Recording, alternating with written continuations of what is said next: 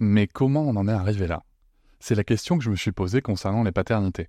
Pour y répondre, je vous propose de découvrir la BD Papa Sapiens, qui raconte l'histoire des pères à travers les âges avec humour et les chouettes dessins de Sévanie. Elle va paraître le 6 juin prochain. Vous pouvez la précommander dès maintenant et avoir un cadeau idéal pour la fête des pères. Alors rendez-vous dans votre librairie préférée ou dans les liens en description de l'épisode ou sur mes réseaux sociaux. Avec quelqu'un qui a dit que je peux pas jouer aux poupées et après j'ai. Bienvenue sur Papatriarcat, le podcast qui réfléchit la parentalité au XXIe siècle en essayant de l'affranchir du modèle patriarcal.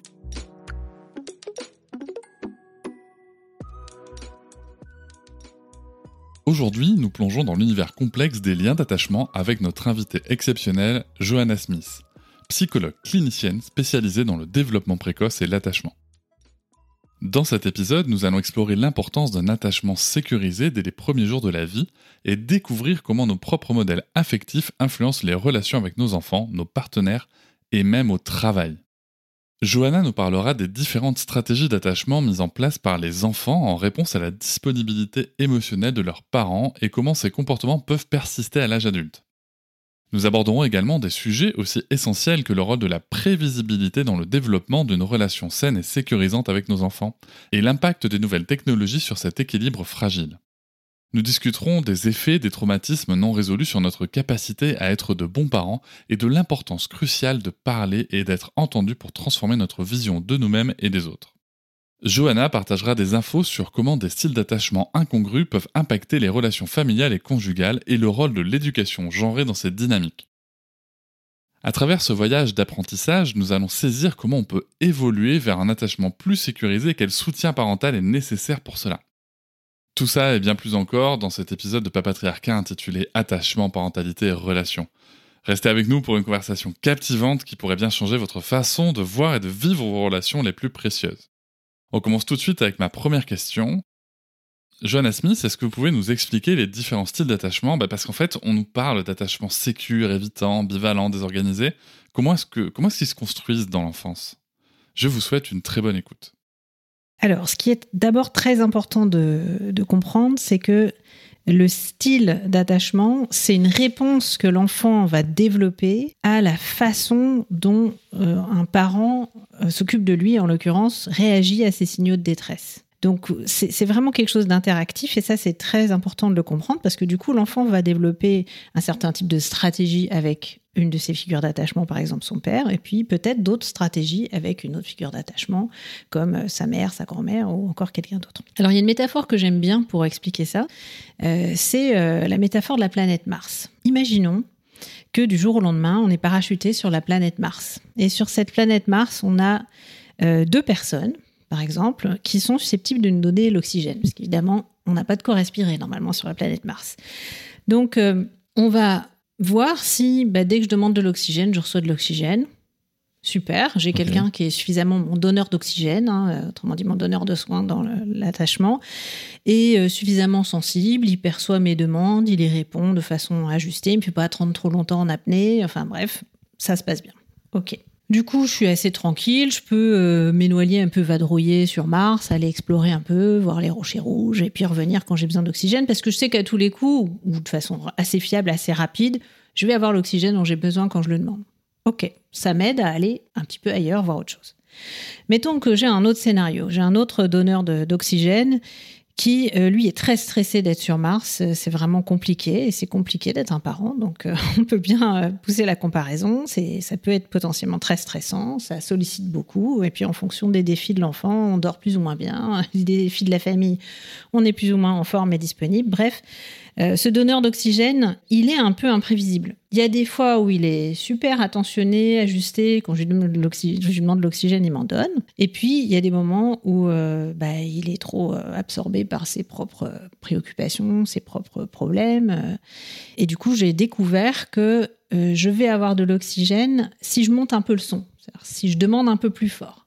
Et que ça, ça marche beaucoup mieux. C'est moins aléatoire que si je demande, entre guillemets, normalement. Donc, bah, je vais faire l'économie. C'est-à-dire, chaque fois que j'ai besoin d'oxygène, je vais demander direct fort. Voilà. Et donc, ça peut donner des enfants qui ont l'air de crier au loup hein, en termes d'expression de, la détresse. Oh, mais t'exagères, oh, mais t'es hystérique, oh, mais fais pas tant que ça. Hein. Hystérique, c'est souvent plus à l'âge adulte que, que ces, ces stratégies-là vont être taxées de ce mot-là.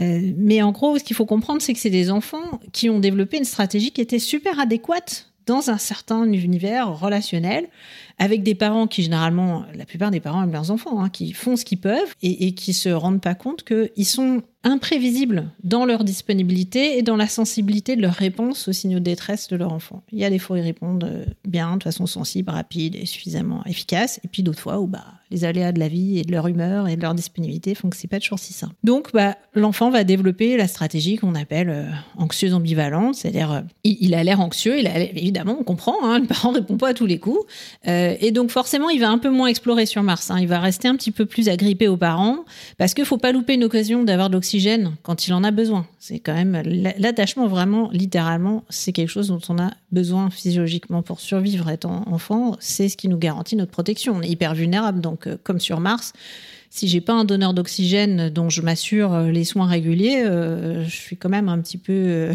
entravé dans ma survie. Du coup, je vais peut-être aller moins loin pour pas rater une occasion. Quoi. Exactement. Okay. Donc, c'est des enfants qui vont explorer moins, qui vont s'agripper davantage, qui vont crier entre guillemets plus, c'est-à-dire pleurer plus, euh, et qui sont plus difficiles à consoler aussi. Par exemple, après des épisodes de séparation, ils vont mettre plus de temps à se calmer. Bah parce qu'en fait, euh, on leur fait le coup de façon répétée, donc euh, ils sont en colère. On les appelle anxieux ambivalents, c'est pas pour rien. Ils sont pas juste anxieux, ils sont aussi ambivalents. Ils, ont compris que crier, c'est maintenir le lien. Donc, ils n'ont pas intérêt à se calmer. Parce que quand ils vont se calmer, le parent va les remettre par terre et ils sont pas sûrs quand ils seront repris. Donc, euh, en gros, le parent va arrêter de donner de l'oxygène et je ne sais pas quand ce sera la prochaine fois. Donc, euh, rester en colère, rester énervé, être difficile à calmer, ça peut faire partie des stratégies qui fonctionnent. C'est terrible, mais c'est quand même euh, ce qu'on observe. Je tiens à préciser quelque chose par rapport aux personnes qui nous écoutent et parce qu'on est dans la société française. Quand vous parlez de stratégie, il n'est pas question de manipulation. Ah non, absolument pas. Quand je parle de stratégie, c'est vraiment des choses que tout bébé, là on part vraiment des premiers mois, hein, la, figure d'attachement, les stratégies entre guillemets d'attachement, on peut les évaluer à 6 mois, 1 an, 15 mois très facilement. Qu'à partir de 6 mois, on considère que la figure d'attachement, ou les figures d'attachement en l'occurrence, euh, sont euh, choisies. Donc quand je parle de stratégie, c'est euh, effectivement des, des, choses que je vais avoir tendance à refaire parce que elles ont été encouragées, parce qu'elles payent, entre mmh. guillemets. Elles fonctionnent. On, Là-haut, on a des circuits de la récompense. Donc quand je souffre et que j'ai quelque chose qui fonctionne, bah, la prochaine fois, je vais avoir tendance à faire ça. Et pas à faire des... Je, je vais très vite, pas volontairement, mais de façon très automatique, inhiber arrêter des choses qui fonctionnent pas, voire des choses qui sont coûteuses. Et d'ailleurs, c'est là qu'on en vient à la stratégie évitante. Euh, si j'ai un, un, donneur d'oxygène qui, euh, en gros, euh, à chaque fois que je le sollicite, que je veux de l'oxygène, euh, va me rebiffer quoi. En gros, me fait comprendre que c'est pas ok de demander de l'oxygène. Donc ça, typiquement, c'est des donneurs de soins qui sont prévisibles, contrairement aux, parents euh, de l'anxieux. Le donneur de soins est prévisible dans le fait que ça le met pas à l'aise en fait qu'un enfant dépende de lui et le sollicite et soit en détresse. Donc, pour toutes sortes de raisons hein, qui font partie de la situation et puis des fois aussi de son histoire, on y reviendra. Et donc, ce donneur de soins, il va avoir euh, tendance à inhiber l'expression, ce qu'on appelle l'expression des signaux d'attachement, donc à pas répondre aux pleurs, à pas être très réactif, très sensible, mais de façon prévisible. Donc le tout petit, il comprend assez vite. Les pleurs chez un bébé, si vous avez déjà vu un bébé pleurer, on s'en rend compte assez rapidement. C'est hyper coûteux au niveau énergétique. Hein. Donc il faut que ce soit rentable. Hein. Donc si un bébé, il pleure, il pleure, il pleure, et puis qu'il n'y a pas de réponse et que ça arrive de façon prévisible, ben, en fait, il va s'adapter et ne plus pleurer, ou autant que possible ne pas demander. Euh, ce qu'on observe dans les moments de stress chez ces enfants-là, là quand je parle d'enfants, c'est des 12-15 mois, vraiment des tout petits. On, les sépare de leurs parents, on fait sortir le parent de la pièce et puis on mesure leur rythme cardiaque, on mesure le stress au niveau de la peau, on mesure le cortisol dans la salive, donc toutes sortes de choses dont on sait qu'elles sont bien euh, liées au stress. Ils ont l'air complètement calmes, ils continuent de jouer comme si rien n'était. Le parent est sorti, c'est pas normal. Hein. 12-15 mois, normalement, le parent sort, on est trop petit pour euh, pas réagir. Hein. C'est trop tôt. Donc, ils ont l'air tout cool, tout tranquille. Et puis, en fait, quand on mesure euh, toutes ces variables physiques, on voit qu'il y a un stress très important. Le rythme cardiaque s'accélère, le cortisol, les hormones de stress dans la salive, etc. Mais ils ont appris qu'il ne faut pas manifester. Parce que quand je manifeste mon stress, je suis encore plus rebiffée d'une certaine façon. Donc il va falloir que je trouve d'autres façons d'avoir accès à l'oxygène. Alors je vais pas recevoir de réponse à mes signaux d'attachement, mais l'oxygène c'est le lien de survie. C'est donc quand même la priorité dans la relation d'attachement, c'est d'avoir quelqu'un qui assure ma survie. Donc si en plus il me réconforte, qui me soutient dans mon exploration du monde, c'est encore mieux. Mais la priorité c'est de maintenir le lien. si on se met vraiment dans le, au niveau de l'évolution de l'espèce dans la peau du bébé, je suis quand même hyper vulnérable. Euh, je vais développer spontanément les stratégies qui m'assurent que les personnes qui me protègent s'occupent de moi. Et c'est ces bébés-là qui ont survécu pour euh, être, devenir nos ancêtres, en fait, hein, mhm. pour euh, se, reproduire une fois arrivés à, maturité, on va dire, sexuelle. Quoi. Donc tout ça pour dire que ils vont trouver ces enfants-là, mais généralement un peu plus tard dans l'enfance, ils vont s'aménager avec ça. Donc ils ont appris bon, ok, vaut mieux pas se plaindre, vaut mieux pas exprimer de demandes, vaut mieux que je me débrouille tout seul et que je mette mes émotions et ma détresse, en particulier mes besoins d'aide, sous le tapis, là, bien, bien colmaté euh, sous le couvercle. Euh, mais avec le temps, comme il faut quand même s'assurer bah, que de temps en temps j'arrive à, enfin que j'arrive à avoir cette continuité du lien, ils vont trouver des stratégies qui font que le parent reste avec eux et continue de s'occuper d'eux d'une certaine façon, ou en tout cas qui sont sécurisés dans le fait qu'il va y avoir un lien. Et donc ça peut être ramener des super bonnes notes, donc être super performant, ça peut être être très obéissant, donc euh, donner aux parents l'impression qu'il est fort, qu'il a du pouvoir, qu'il est efficace. Euh, enfin, c'est tout ce qui va donner aux parents l'impression d'être un bon parent, quoi, en gros. Euh, ça peut être prendre soin du parent. C'est une stratégie aussi que l'enfant, mhm. alors là c'est un peu plus tard, hein, vers 3, 4, 5 ans, va commencer à développer différentes stratégies qui font que je m'assure que le lien est important pour le parent, même s'il ne répond pas vraiment dans mes, dans mes moments de détresse. Et ça, bah, évidemment, c'est des stratégies qu'on peut être amené à continuer d'utiliser à l'âge adulte. Et puis, bah, malheureusement, il y a des cas plus rares où le, donneur d'oxygène, euh, on ne trouve pas de stratégie qui fonctionne avec lui. Il est vraiment euh, très, très imprévisible. Il y a des jours où il est agressif, euh, je m'approche, il me donne un coup de pied. Il y a des jours où euh, il a l'air dans un état pas possible, c'est effrayant et je n'ai pas envie de m'approcher de lui. Bref, il y a toutes sortes de choses qui vont faire que l'accès à l'oxygène est quand même vraiment compliqué et que j'arrive pas à développer une stratégie particulière. Et ça, c'est finalement au niveau... Euh, évidemment l'expérience sur le moment, mais aussi au niveau du pronostic à l'échelle de la vie assez dramatique. C'est ce qu'on appelle l'attachement désorganisé, c'est-à-dire l'incapacité à développer une stratégie qui fonctionne. Et puis encore plus dramatique, mais heureusement encore plus rare, c'est ce qu'on appelle les troubles de l'attachement chez l'enfant, ce qui est le fait de ne pas avoir du tout de figure d'attachement. Ça, c'est encore pire évidemment. Et c'est le fait d'enfants qui grandissent dans un environnement, euh, en institution en fait, avec beaucoup beaucoup de carences, beaucoup de ruptures, des changements de donneurs de soins, etc. Mais ça, c'est encore un petit peu plus heureusement euh, rare euh, statistiquement. Donc voilà pour le, tableau de départ. Donc on va avoir les sécures qui sont tranquilles en fait, qui vont avoir une réponse à leurs signaux d'attachement et vont pouvoir aller explorer, s'éloigner.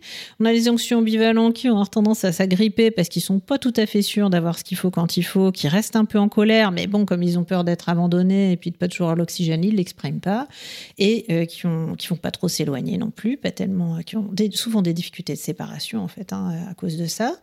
Et puis on a les évitants qui euh, eux vont explorer, mais souvent de façon moins créative. Donc, c'est des enfants qui jouent, mais qui jouent en stress, hein, comme euh, je l'ai mhm. décrit tout à l'heure. Donc, ils restent assez tendus et du coup, ils sont pas tout à fait euh, zen pour vraiment s'amuser, vraiment prendre du plaisir. Donc, si on reprend la métaphore de Mars, ils se baladent un peu, mais en étant assez vigilants, assez aux aguets des, des signaux et de la façon dont se comporte le, donneur d'oxygène, donc en l'occurrence là, le, le, donneur de soins. Ça, c'est en gros ce qu'on observe à 12-15 mois. À 12-15 mois, on peut vraiment observer très facilement les réactions d'attachement d'un tout petit en laboratoire. On sépare de, son parent, il est tellement petit que c'est une question de, survie, d'être euh, quand même relativement de façon continue avec son parent. Et le désorganisé, du coup? Euh, ben, Le désorganisé, en fait, il vit des, des niveaux de stress extrêmement élevés. Il a tendance à se figer euh, quand il est stressé, notamment quand il est séparé de ses figures d'attachement, parce qu'il a quand même des figures d'attachement, mais il n'a mhm. pas des stratégies qui fonctionnent pour les mobiliser. Il a tendance, donc vraiment quand il est tout petit, euh, à avoir des comportements paradoxaux, c'est-à-dire qu'au moment de la réunion avec la figure d'attachement, il peut euh, se diriger vers la figure d'attachement et puis au dernier moment partir derrière ou s'approcher d'elle à reculons. Enfin, on voit vraiment des comportements très inhabituels de tout petit qui ont peur en fait ils ont peur de leur figure d'attachement. Euh, ce qu'il faut comprendre, c'est que quand l'attachement est désorganisé, ça, ça, arrive chez des enfants qui ont été confrontés à des parents qui, euh, euh, donc ce qu'on a observé hein, dans les études, ont soit des deuils qui sont pas résolus, donc qui Hmm. sont perturbés, qui sont émotionnellement pas disponibles, qui peuvent être des parents shootés, des parents euh, vraiment euh, au sens propre du terme, abrutis par euh, des traitements médicamenteux hyper lourds ou euh, des drogues ou des comportements addictifs Ou l'alcool. Oui, voilà, ou l'alcool ou des comportements addictifs d'autre nature, hein, d'être tout le temps sur leur téléphone et du coup d'être rendu pas du tout réactif à leur bébé, ça Mmh. peut avoir des effets de ce type-là. Euh, si émotionnellement ils sont tellement mal qu'ils ont besoin compulsivement d'être beaucoup sur les écrans ou d'autres choses, euh, c'est quand même des, choses qui peuvent amener le bébé à, ne pas savoir comment mobiliser euh, le parent et avoir des moments où il est laissé un peu tout seul et c'est très effrayant et trop longtemps. C'est pas grave de laisser tout seul son enfant quand il pleure un petit peu. Ils vont tous euh, vivre ça à un moment donné, normalement. Mais ça arrive de façon trop fréquente, trop prolongée et sans que le parent vraiment mesure en plus l'impact de ça. Donc il répare pas vraiment après, après coup, jusqu'au parent qui peut être lui franchement violent. Euh, mais dans tous les cas, c'est un parent dont l'état émotionnel est de façon euh, trop fréquente et régulière effrayant pour l'enfant. Et donc, on va avoir un enfant qui bah, a des comportements paradoxaux, en fait, euh, ce qu'on appelle, nous, se dissocie, c'est-à-dire avoir des moments d'absence quand il est stressé, regarde dans le vide, reste en suspension avec un jouet, et tout livide, enfin, amorphe, un bébé qui répond pas, qui, quand on l'examine, par exemple, chez le pédiatre, qui regarde pas, qui vocalise pas, par exemple, qui n'interagit pas, qui regarde ailleurs, qui est hypotonique, enfin bref, tout ça, c'est des choses qu'on va observer souvent chez ces, petits-là. Et puis, euh, bah, après, une fois qu'on a observé ça à 12-15 mois, ce qui est complexe, c'est que petit à petit, bah, le cerveau lui-même devient plus complexe, l'enfant aussi devient plus autonome, donc c'est plus difficile d'observer les comportements d'attachement, parce qu'un enfant de 3 ans, 4 ans, 5 ans, ça va beaucoup moins le stresser qu'un enfant de 12 ou 15 mois d'être séparé quelques minutes de ses parents. Bien sûr. Et puis, au niveau cérébral, il y a quand même quelque chose qui change entre euh, 3, 4, 5, 6 ans et encore plus euh, à l'âge de raison, entre guillemets. Euh, C'est-à-dire que l'enfant doit petit à petit, entre guillemets, pour être efficace, euh, pouvoir euh, généraliser un peu les conclusions qu'il a tirées de ses expériences. Et ça, c'est pas réfléchi, hein, bien sûr, mais c'est des automatismes qu'on va développer. Bon, j'ai découvert que sur Mars, tel type de personne donne de l'oxygène assez facilement. Et voilà à quoi j'associe, comment je détecte ces personnes-là de façon subjective. Et ma maîtresse en CP, elle ressemble vachement à ce genre de personne. Donc je me sens bien, je suis contente d'aller à l'école, ça se passe bien. Bon, ok, par exemple. Et puis, euh, j'ai tel autre type de personnes euh, qui me stressent beaucoup plus parce que euh, c'est des gens qui sont imprévisibles. Et donc, j'ai appris que là, ça allait être plus aléatoire et ça peut être une, une nounou, une babysitter, un, un ami à qui je suis confiée et qui me sécurise beaucoup moins et avec lesquels je vais beaucoup plus chouiner, entre guillemets, enfin beaucoup plus pleurer. Ah, c'est bizarre, dit le grand-père ou la grand-mère avec nous. Ils chouinent vachement, ou euh, au contraire, avec vous, ils chouinent tout le temps, mais pas avec nous. Enfin bref, c'est normal, c'est des stratégies différentes. Bref. Mais ce qu'on va observer, c'est que petit à petit, ces stratégies, elles vont se généraliser. Alors, ça reste des automatismes, hein, ça reste pas des choses, c'est pas des choses réfléchies, pensées. Il en faut beaucoup du cerveau avant de pouvoir commencer à réfléchir à ces choses-là. Des fois, même à l'âge adulte, les gens n'y ont pas réfléchi. Donc, ça met un peu de temps. Et puis, euh, ce qu'il faut comprendre, c'est que l'attachement, c'est pas tout le temps actif. C'est un type de comportement qu'on déclenche quand on est en stress, qu'on déclenche dans certains types de situations. Donc, des situations de maladie, de détresse, quand on a besoin d'aide, et puis, dans une moindre mesure, quand on a besoin d'un petit peu de soutien pour faire quelque chose de nouveau, donc pour aller explorer, en gros. Euh, le reste du temps, bah, mon système d'attachement, euh, il dort en fait. hein. Comme le thermostat, tant que je ne suis pas en dehors d'une certaine zone de température, il ne se déclenche pas. Tant qu'il n'est pas activé, tout va bien. Donc il n'est pas activé, alors tout, tout va bien, effectivement. Et ce qui le déclenche, c'est quand même grosso modo le système de stress. hein. C'est, oula, là j'ai une situation qui est un peu un défi, je suis pas sûre que je vais réussir à gérer tout seul, ou je peux peut-être gérer tout seul, mais d'avoir de l'aide, ça va être un plus quand même, donc euh, je vais aller solliciter l'aide de quelqu'un d'autre. Donc l'attachement, c'est vraiment ça, c'est comment je vais aller solliciter l'aide de quelqu'un d'autre pour euh, surmonter euh, une situation de, défi, une situation difficile, une situation inconfortable, ou pour aller explorer quelque chose de nouveau. Et donc, en fonction de l'évolution du cerveau, ces stratégies qu'on développe petit à petit, on va avoir à les étendre pour euh, des moments de, détresse, de difficulté, de stress qui pourraient arriver finalement à tout moment de la journée et pas forcément quand nos parents sont là ou nos figures d'attachement euh, sont là. Et puis, ce qu'on va du coup avoir beaucoup plus de mal à observer en fait euh, au niveau de la recherche, hein, c'est ben, comment il gère en fait ces situations-là au niveau de l'attachement, cet enfant de 6 ans ou cet enfant de 10 ans ou cet enfant de 15 ans.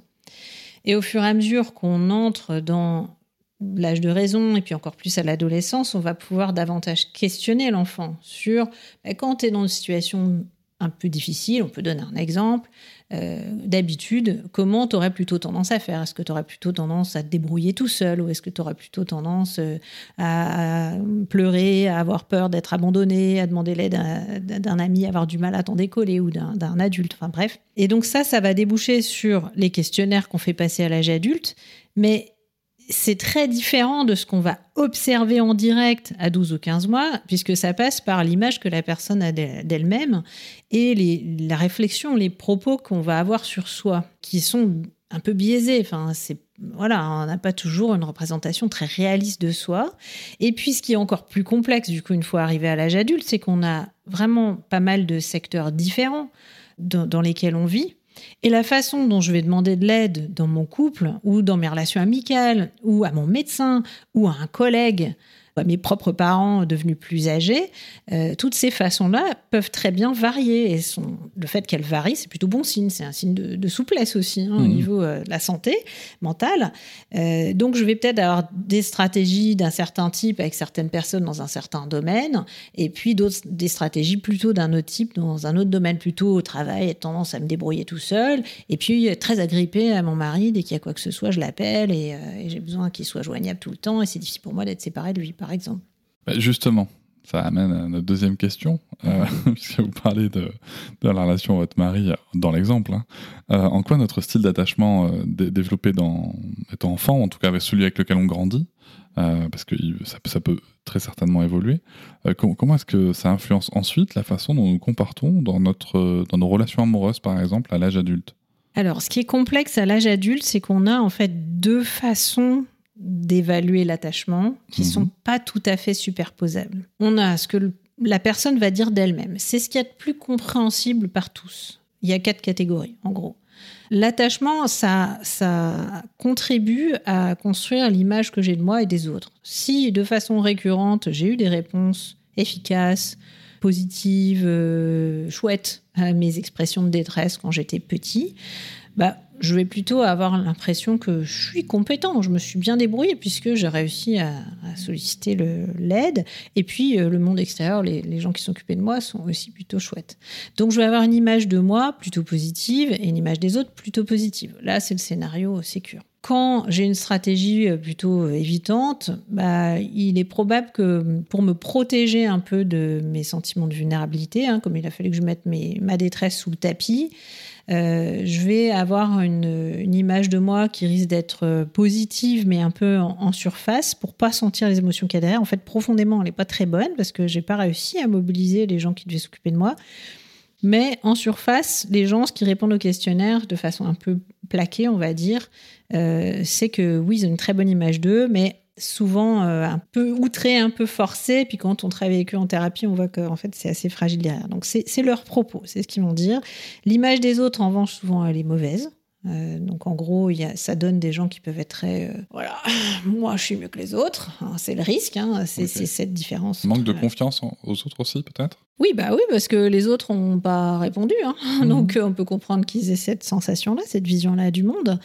Et puis ceux qui sont, euh, donc on appelle préoccupés, qui étaient anxieux, ambivalents, à l'âge adulte, on appelle ça préoccupés, vont avoir plutôt une mauvaise image d'eux-mêmes. Ils ont tout le temps cette angoisse d'abandon, que l'autre sera pas toujours là de façon prévisible. On voit bien hein, d'où ça vient. Et puis l'autre a tendance à être un petit peu idéalisé, mais du coup ils sont souvent déçus. Parce que l'autre, ah, l'autre est super, l'autre est extraordinaire, et puis bon, l'autre est pas toujours à la hauteur de cette euh, idéalisation, comme on dit nous les psy. Et puis après, ben, la catégorie la plus rare, hein, ceux qui n'ont pas pu s'organiser, ils vont rester un peu craintifs euh, dans les relations avec les autres, dans ces moments de vulnérabilité, donc dans le moment où l'attachement est activé avec une représentation de soi et des autres plutôt négative. Donc ça, c'est ce que les gens vont dire d'eux-mêmes. Et puis Mhm. après, il y a une autre façon d'évaluer l'attachement, qui est assez rigolote, mais qui est beaucoup plus difficile à, à pratiquer. Euh, c'est d'évaluer l'attachement à partir de ce que les personnes vont dire de leur propre histoire. Et ça, c'est hyper intéressant parce que ça a un impact direct sur les parents qui vont être. Donc, on y reviendra, mais l'état d'esprit que je vais avoir, donc on appelle ça l'état d'esprit, c'est plus un style. Euh, ça touche pas forcément à mes relations avec les autres euh, et notamment à mes figures d'attachement aujourd'hui. C'est pas forcément exactement la même chose. Mais ce que je vais dire de mon histoire, la façon dont je le formule, euh, va témoigner d'un état d'esprit préoccupé ou plutôt sécure autonome ou plutôt euh, évitant, euh, etc. Ou non résolu. Enfin bon, bref. Donc on a ces deux façons d'évaluer l'attachement chez l'adulte, parce que l'adulte est très complexe, et donc mettons que ce soit un objet très complexe, mais on va avoir une perspective depuis un certain angle, une perspective depuis un autre angle, et c'est pas tout à fait la même chose. Mhm. Voilà, c'est important de préciser ça parce que ça aussi, selon ce qu'on évalue, l'impact sur nous en tant que parents, sur nous dans nos relations conjugales, va pas être tout à fait le même. Si on prend la première perspective, euh, quelqu'un qui a tendance à plutôt avoir une mauvaise image de lui du fait de ses expériences d'attachement, et puis une bonne image des autres, on imagine bien comment il va être dans un couple. Il risque d'être euh, un peu euh, agrippé à l'autre, peut-être même un peu jaloux, un peu abandonnique, un peu anxieux, avoir du mal à se séparer. Puis bon, s'il tombe sur quelqu'un de sécure en face, ça peut le sécuriser et les choses peuvent se changer avec le temps. Ça, ça a été quand même bien démontré. C'est pas Ok. gravé dans le marbre, cette histoire-là. Et on peut euh, devenir plus sécure grâce aux expériences de, de relations plus positives. S'il a quelqu'un qui est tout anxieux, anxieux que lui en face, ben, il risque d'être tout le temps collé l'un à l'autre, en fait, de jamais se séparer. Et puis s'il a quelqu'un qui est euh, évitant en face, là, euh, c'est un couple euh, quand même qui est assez fréquent, hein, généralement monsieur est évitant, madame est plutôt préoccupée. Et donc madame est un peu harcelante à bas bruit, pourquoi tu rentres à cette heure-là, enfin bon, genre de choses. Mais ça peut fonctionner parce que finalement, euh, comme madame fait 80% du chemin et que monsieur en fait que 20%, ils arrivent quand même à se rencontrer, mais l'équilibre est quand même douloureux, il n'y a pas une très bonne satisfaction euh, conjugale euh, parce qu'il y a cette souffrance-là en fait dans le, dans le couple. Votre remarque me, fait penser à une question. Est-ce qu'il y a vraiment une dimension genrée dans, les styles d'attachement euh, ou c'est juste, voilà, dans les couples hétérosexuels, généralement, on constate ça, mais ou est-ce que généralement, dans le développement des, des, des- hommes et des femmes, on constate des styles d'attachement qui, qui, qui sont prédominants par rapport au genre? Oui, bien sûr. Alors, j'ai pas de chiffre en tête, mais Ah, euh, oui, c'est assez euh, clair. D'autant que dans les modes éducatifs qu'on va avoir à l'égard du garçon et de la fille, on n'a pas du tout la même tolérance à l'expression des émotions. Donc, on comprend bien. Ça, c'est intéressant aussi, c'est que le même parent ne va pas forcément amener ses différents enfants à développer le même style d'attachement à son égard, et notamment en fonction du sexe. Donc, euh, une petite fille, on peut tolérer davantage culturellement dans nos pays à nous euh, qu'elle pleure, qu'elle chouine, qu'elle soit expressive émotionnellement. De tristesse. Oui, pas de colère. hein. Ouais, non, non, faut pas exagérer quand même. Oui, exactement. De, de tristesse, d'anxiété aussi. Oui. Ah, la petite fille qui a peur, euh, c'est merveilleux. On peut la ça, protéger. normal. Bah oui, euh, c'est une voilà, princesse, une princesse qu'on peut sauver. ouais. On est d'accord. Après, le garçon, on a tendance à moins inhiber son expression psychomotrice aussi, donc à favoriser qu'il soit plus euh, moteur, plus euh, dans l'expression effectivement, éventuellement de la colère, mais évidemment pas trop de sa vulnérabilité, que ce soit euh, anxiété, peur, euh, tristesse. Et donc ça, ça va conditionner les, les styles qu'on va être encouragé à développer en fait, hein, dans notre façon, parce que le style d'attachement, c'est d'abord une façon d'exprimer ma détresse de façon efficace pour avoir une réponse. Donc, euh, oui, j'ai pas les chiffres en tête, mais bien sûr que culturellement, on est orienté euh, dans une direction ou dans une autre, ça c'est évident. Donc vous en étiez à, juste pour vous resituer, hein, à du coup dans le couple, on a souvent euh, l'homme évitant, la femme euh, Et puis, on a le dernier scénario, c'est les deux qui sont évitants. Euh, Là, on a le scénario un peu du couple, euh, il faut bien paraître, il faut pas être intime, on partage rien en commun, on n'a pas d'intimité particulière. C'est compliqué en cas d'adversité, c'est-à-dire si le couple ou la famille rencontre des événements difficiles, bah, ils sont pas trop là pour soutenir l'un l'autre, ils sont pas du tout à l'aise avec le fait de s'appuyer sur l'autre, hein, d'utiliser vraiment l'autre comme une figure d'attachement. Donc, c'est un défi pour ces familles-là, pour ces couples-là. C'est un couple qui risque de se séparer quand les enfants sont plus là. mais qui risquent aussi de rester ensemble pour sauver les apparences. Donc, euh, il y a, chacun dans sa chambre. Euh. Voilà, exactement. Il n'y a pas vraiment forcément d'épanouissement euh, affectif et surtout d'intimité, de proximité, de, partage dans ce couple-là et de vraies ressources pour, pour faire face aux difficultés. Là, ce que vous nous dites, c'est que le, style d'attachement peut avoir un impact sur la vie de couple, même sur la sexualité et la communication? Oui, bien sûr. Est-ce que ça joue directement sur euh, la capacité à parler de soi, à communiquer avec l'autre et donc à résoudre les conflits, à lever les ambiguïtés, ben, j'ai réagi comme ça parce que moi, ça, dans mon histoire, c'est associé à ça. Donc je le vis mal quand tu me dis tel mot, par exemple. Hein.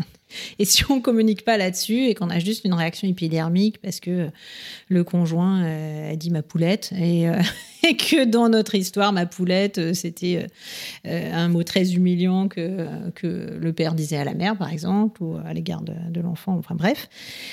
Donc ça, ça, demande cette résolution de conflit, ce petit rodage au quotidien, surtout au début pour que le couple perdure, de pouvoir parler de soi, de pouvoir dire ses émotions exprimer sa colère, enfin être assez à l'aise avec différents registres émotionnels, mais aussi ça demande de pouvoir imaginer ce que vit l'autre, de pouvoir imaginer que bah, peut-être euh, s'il a dit ça, c'était pas forcément euh, hostile et malveillant. Parce que si je pense que c'était hostile et malveillant, bah, soit j'arrête la relation, soit euh, je risque de pas même pas en parler en fait et même pas lever l'ambiguïté. Donc ça, ce qu'on a mis en évidence, c'est que l'attachement sécure, ça favorise ce qu'on appelle la mentalisation, c'est-à-dire le fait de pouvoir imaginer ce que l'autre pense et ressent et d'avoir bien en tête qu'il vit pas la même chose que nous. Et donc ça favorise quand même beaucoup le dialogue dans les relations et dans la relation euh, de couple. C'est quand même assez crucial pour que le couple s'épanouisse et perdure. Du coup, on peut très bien avoir une situation où, euh, si par exemple je suis préoccupé, donc je vais penser que l'autre, euh, je vais avoir une image positive, positive de l'autre, peut-être même un tout petit peu idéalisé, mais par exemple, euh, je sais pas, imaginons que ce soit alors sur différents plans sexuels ou, autres de, la vie de couple, euh, si jamais il y a un truc, il y a un couac, euh, je peux me dire que c'est forcément ma faute, puisque l'autre, de toute façon, n'y est pour rien. Et en plus, il risque de me quitter. Et en plus, c'est forcément ma faute et il risque de me quitter. Et oui. Et donc, il vaut mieux que moi, je me suis, je me, peut-être que, que, je trouve une stratégie, quitte à faire des choses dont j'ai pas envie, c'est ça. Ok. Exactement. Donc, euh, et c'est valable aussi au travail. Hein. C'est-à-dire, je vais faire des efforts, je vais essayer de m'adapter, mais du coup, je tolère des situations qui sont un peu harcelantes. Je peux en arriver au burn-out, et que ce soit parce que je suis insécure évitant ou insécure euh, préoccupé. Les deux peuvent amener à cette surenchère pour euh, essayer de faire toujours plus et, sont un peu entravés par le manque de, de communication en fait et de capacité à, imaginer euh, ce que l'autre vit et, comment on va pouvoir parler en fait euh, des situations un peu délicates quoi. Alors allons-y pour, euh, pour continuer à explorer ce sujet de l'attachement sur, sur un point crucial, vraiment important que vous avez commencé à évoquer, c'est comment est-ce que notre propre style d'attachement guide-t-il la façon dont on va être parent et d'interagir avec nos enfants? Alors ça, c'est un des aspects les plus intéressants et les plus importants, à mon avis, de la recherche sur euh, l'attachement. Il y a une multitude de recherches où on évalue l'état d'esprit de la mère enceinte, un future mère donc, euh, concernant sa propre histoire d'attachement. Donc on lui, on la questionne sur son enfance, sur qu'est-ce qu'elle pense de ce qu'elle a vécu, de sa perception de son père et de sa mère, les adjectifs qu'elle donnerait pour les qualifier, des, des, anecdotes, entre autres. Enfin bref, on lui fait parler un peu de toute cette histoire d'attachement ancienne, infantile, et on va coder tout ça. Elle est enceinte. Ensuite, quand son bébé qui est né, qui a grandi à 12-15 mois, on l'évalue en laboratoire dans des situations de séparation, de réunion avec elle. Et on se rend compte que l'état d'esprit de cette mère pendant la grossesse, donc euh, plus d'un an et demi avant, prédit la réponse que son petit va avoir dans ces situations de séparation et de retrouvailles en laboratoire. Donc là, ça calme. ça, donne un petit, ça donne, là, quand vous dites ça comme ça, ça donne un petit côté euh, destin choisi. Enfin, c'est prédéterminé.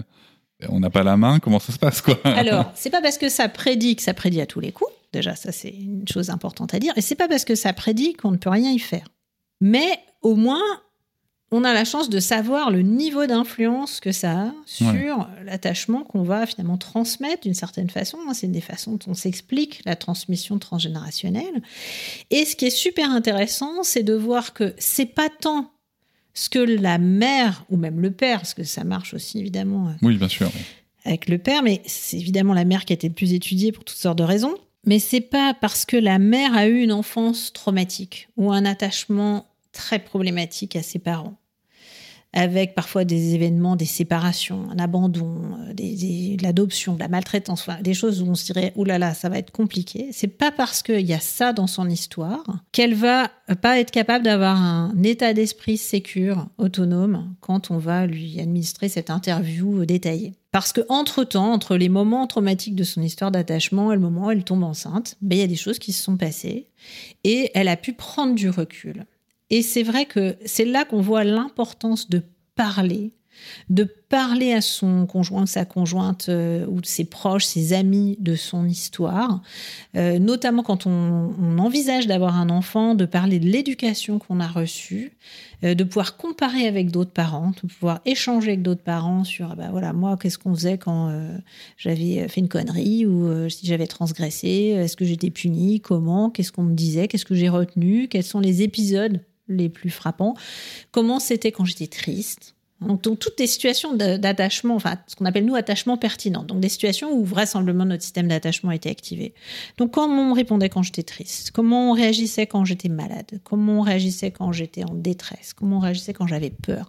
Peut-être que mes parents, quand j'étais triste, ils étaient là, mais que quand j'avais peur, ils se moquaient de moi.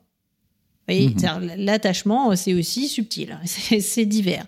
Et donc, c'est possible que ça impacte la façon dont moi, je serai en tant que parent. Je vais être super à l'aise quand mon enfant est triste. Parce que ça, je l'ai vu, je l'ai rodé. C'est des réseaux de neurones hyper rodés. Euh, j'ai un automatisme. C'est arrivé dès que j'étais bébé. Donc, j'ai même pas besoin de réfléchir. C'est des choses toutes faites. Mais de la même façon, je peux avoir des réponses toutes faites, pas tout à fait adéquates, parce que j'ai pas le temps de réfléchir dessus, pris le temps de réfléchir dessus, de prendre du recul sur, euh, bah, voilà, mon enfant a deux ans, il commence à faire des crises de colère, et, euh, et moi, ça me met dans un état pas possible. Et en fait, quand je creuse, bah, on me dit, non mais toi, tu étais un vrai petit monstre à cette époque-là. Ah et puis on me raconte qu'on m'a mis la tête euh, sous la douche froide ou des choses comme ça, hein, que les patients quand même racontent assez régulièrement. Et, euh, toute cette colère euh, qui finalement n'a pas pu être aidée, accueillie, être exprimée par les parents de l'époque, bah, elle ressort telle qu'elle, brute de décoffrage, avec aucun ou très très peu de modèles sur bah, comment je dois faire en fait pour, euh, pour faire face. Quoi. Comment, c'est quoi le mode d'emploi? Donc, euh, c'est ça qu'il faut comprendre, c'est qu'au-delà de l'attachement, on a des, finalement des réseaux de neurones, invraisemblablement, qui sous-tendent tous ces comportements et qui, s'ils ont été bien rodés, viennent de façon assez automatique. Euh, donc, quand j'ai été sécurisée, c'est assez facile pour moi de sécuriser, surtout si je suis pas dans une situation de stress majeur. La plupart des parents peuvent être sécurisants dans une situation euh, modérément ou peu stressante. Et puis, euh, une partie d'entre eux vont être beaucoup plus en difficulté si la situation est très, très, très stressante. Il y a ça aussi, c'est qu'on ne va pas être au meilleur de, de, son, de ses compétences quand on est sous stress intense. Et on peut être un petit peu plus sécurisant quand la situation est un peu plus normalement stressante. En vous écoutant, il y a une situation qui, enfin, une réflexion qui monte forcément, puisque dans le podcast Pas Patriarcat, on, on réfléchit aussi à l'angle politique et social, et je me dis, est-ce que, euh, notamment par rapport aux mères, puisqu'elles sont les plus étudiées, donc euh, est-ce que on peut légitimement se dire aussi, par rapport à ce stress modéré ou intense, que l'environnement dans lequel évolue euh, la mère, les mères, le père, les parents, notamment avec le congé maternité, le congé paternité, la préparation à la naissance, à la parentalité, est-ce que cet environnement peut influencer aussi justement la, façon dont on va être plus ou moins activé et même si on n'est pas forcément, même si on n'est pas forcément outillé dès le départ, mais on va se sentir peut-être plus en sécurité? Est-ce que c'est quelque chose qui joue? Ça a été étudié? Alors, ce qui va nous aider à être, entre guillemets, des bons parents, je caricature, hein, suffisamment bon, on va dire, euh, c'est évidemment si on a été imprégné dans un environnement qui sait faire, et c'est vrai qu'au niveau de notre espèce, on est plutôt grégaire normalement. Donc, normalement, quand on a des enfants, on a des parents autour de soi, mais au quotidien, on a été déjà de, multiples fois euh, exposé à des situations de crise de colère ou autres et à des résolutions de problèmes. Et ça, on en est un petit peu privé dans nos sociétés où on mmh. vit euh, seul ou en couple, mais en petits groupes en fait. Euh, finalement, la, famille est un peu restreinte à sa plus simple expression par rapport à l'environnement dans lequel génétiquement en fait on, est, on a évolué. Donc euh, oui, on a, on a quand même quelque chose qui nous manque. Euh, ensuite, ce qui va euh, aggraver cette difficulté-là, c'est effectivement plus on est stressé, moins on a de la ressource pour réfléchir, moins on a de relais aussi. Plus on est seul, moins on a de relais. la, la métaphore qui me vient, c'est que c'est comme si je devais naviguer sur un lac dont les eaux sont très basses. Plus les eaux sont basses, plus il y avoir des, reliefs euh, qui dépassent ou même qui sont à fleur d'eau qu'il va falloir que j'évite.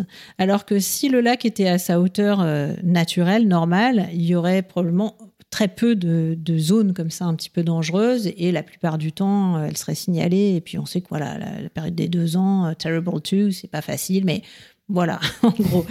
Euh, donc c'est vrai que plus le niveau de l'eau diminue, c'est-à-dire plus le stress augmente, plus les défis euh, de la vie quotidienne, c'est-à-dire que si je dors pas bien, si j'ai un problème de santé, si j'ai des problèmes financiers, si je travaille très loin de la maison et que je pars très tôt, je rentre très tard, ou si je suis en congé maternité mais que je suis très isolée et que il n'y a pas d'autres parents ou que l'autre parent rentre très très tard ou est très stressé ou peu disponible, enfin, tous ces facteurs-là peuvent de, ça peut vraiment être de multiples choses. Hein. C'est aussi je viens de perdre un de mes parents pendant la grossesse ou la période très précoce, c'est un facteur de risque aussi, hein, euh, et c'est tout à fait compréhensible tous ces, stresseurs-là sont des choses qui vont réduire un peu le niveau de l'eau, donc qui vont réduire ma capacité à éponger le stress d'être parent. On le dit peut-être pas assez souvent. Mhm. Être parent, surtout d'un bébé, et surtout avec des interruptions de sommeil qui, euh, même avec les bébés les plus dormeurs, sont quand même assez régulières pendant un certain temps.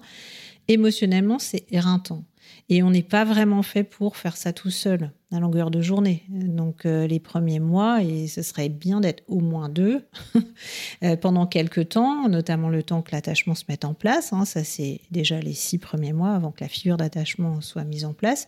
Et puis, en gros, euh, avant que l'enfant soit prêt à être régulièrement séparé de façon sur des longues périodes de sa figure d'attachement, ça prend encore un certain temps. Donc c'est pas pour dramatiser, on est assez résilient, notre cerveau est plastique, on a plein d'enfants qui s'en remettent, mais il faut pas banaliser non plus le stress que ça peut représenter pour tout le monde en fait. Hein. Le nombre de mères que j'ai entendu me dire il ah, faut que je reprenne le boulot, mon enfant a trois mois, j'ai confiance en la nounou, elle est super, ou à la crèche, elle est super, mais ça me tord le bide d'aller travailler. Euh, ce stress-là ne doit pas être minimisé. Et si on a ça chez le parent, il y a forte probabilité que le bébé aussi, euh, ou le petit aussi, il ait une certaine dose de stress. Quoi. Hein. Oui, mais c'est justement le, le, point que je voulais soulever, c'est que cet environnement, alors bien entendu, après, il y a des choses qu'on ne maîtrise pas, les décès, etc., mais il y a des choses qui, socialement, qu'on peut faire évoluer. Par exemple, si la maman, euh, à trois mois, euh, doit reprendre le travail, mais que finalement, c'est le papa, parce qu'il y a un congé paternité qui a évolué et qui va prendre le relais pendant un mois de plus pendant, pour faciliter la reprise du travail de la mère, peut-être qu'elle sera un peu moins, peut-être qu'elle sera un peu moins stressée elle sera stressée euh, un mois plus tard. Elle sera stressée un mois plus tard, ou peut-être pas. Euh, parce que justement, elle aura eu une, étape, une étape préliminaire de séparation. Enfin, voilà, il y a peut-être des choses comme ça qui, qui peuvent être mises en place, mais aussi, bien sûr, sur comment entourer les parents, comment entourer les mères. Ce que je voulais dire surtout, c'est qu'on a un vrai sujet de société et qui n'est pas donc dans l'individualité, qui ne repose pas sur les épaules des individus ou juste des parents. Voilà, je voulais oui, tout à euh, en profiter pour, euh, pour et placer qui, qui est un facteur de stress qui, à mon avis, doit vraiment être reconnu. Et même dans le scénario que vous décrivez, où le père arriverait euh, faire son mois au bout de trois mois, le père, il a, il a un handicap, j'ai envie de dire, physiologique, qui va être aggravé par un fossé de trois mois, en fait. Hmm. donc, euh, le père qui est là dès le début, à la naissance, au quotidien, euh, voilà, c'est désolé hein, pour la, notion de handicap physiologique, mais, euh, il n'a pas toute cette imprégnation aussi forte, on va moi, dire. Moi, personnellement, je l'ai bien vécu avec ma, ma compagne qui a allaité pendant longtemps et qui avait ce pouvoir magique de, en cas de crise, je dégaine mon mamelon et c'est réglé, alors que moi, je vais mettre en place d'autres stratégies. oui, c'est ça, exactement. Et puis, bon, la, grossesse aussi, on sait hein, qu'il y a un petit décalage. Mm. Donc, c'est très important, je trouve, que le père puisse être là autant qu'il le souhaite autant que possible dès le début, euh, parce que alors euh, relever le défi à trois mois de la conjointe qui, qui retourne travailler et puis de prendre la relève à ce moment-là, euh, c'est dur. Hein hein. Et c'est important, et je vais même là on parle des parents, mais je pense aussi qu'on a le droit de se tourner vers les droits de l'enfant pour mener la réflexion et de se dire que chaque enfant doit avoir le droit, le cas échéant, parce qu'on est quand même dans une majorité de couples parentaux, d'avoir l'opportunité de créer un lien d'attachement, sécure si possible, avec chacun de ses parents. Et aujourd'hui, on refuse ce droit aux enfants de toute façon, que ce soit en permettant pas au père ou aux coparents d'être suffisamment présents, ou même du coup, ce que je comprends, c'est que ça peut altérer même le, lien d'attachement avec euh, la mère, euh, en l'occurrence. Donc euh, il y a vraiment un sujet de société qui va, je veux dire, ça va au-delà même du traitement individuel.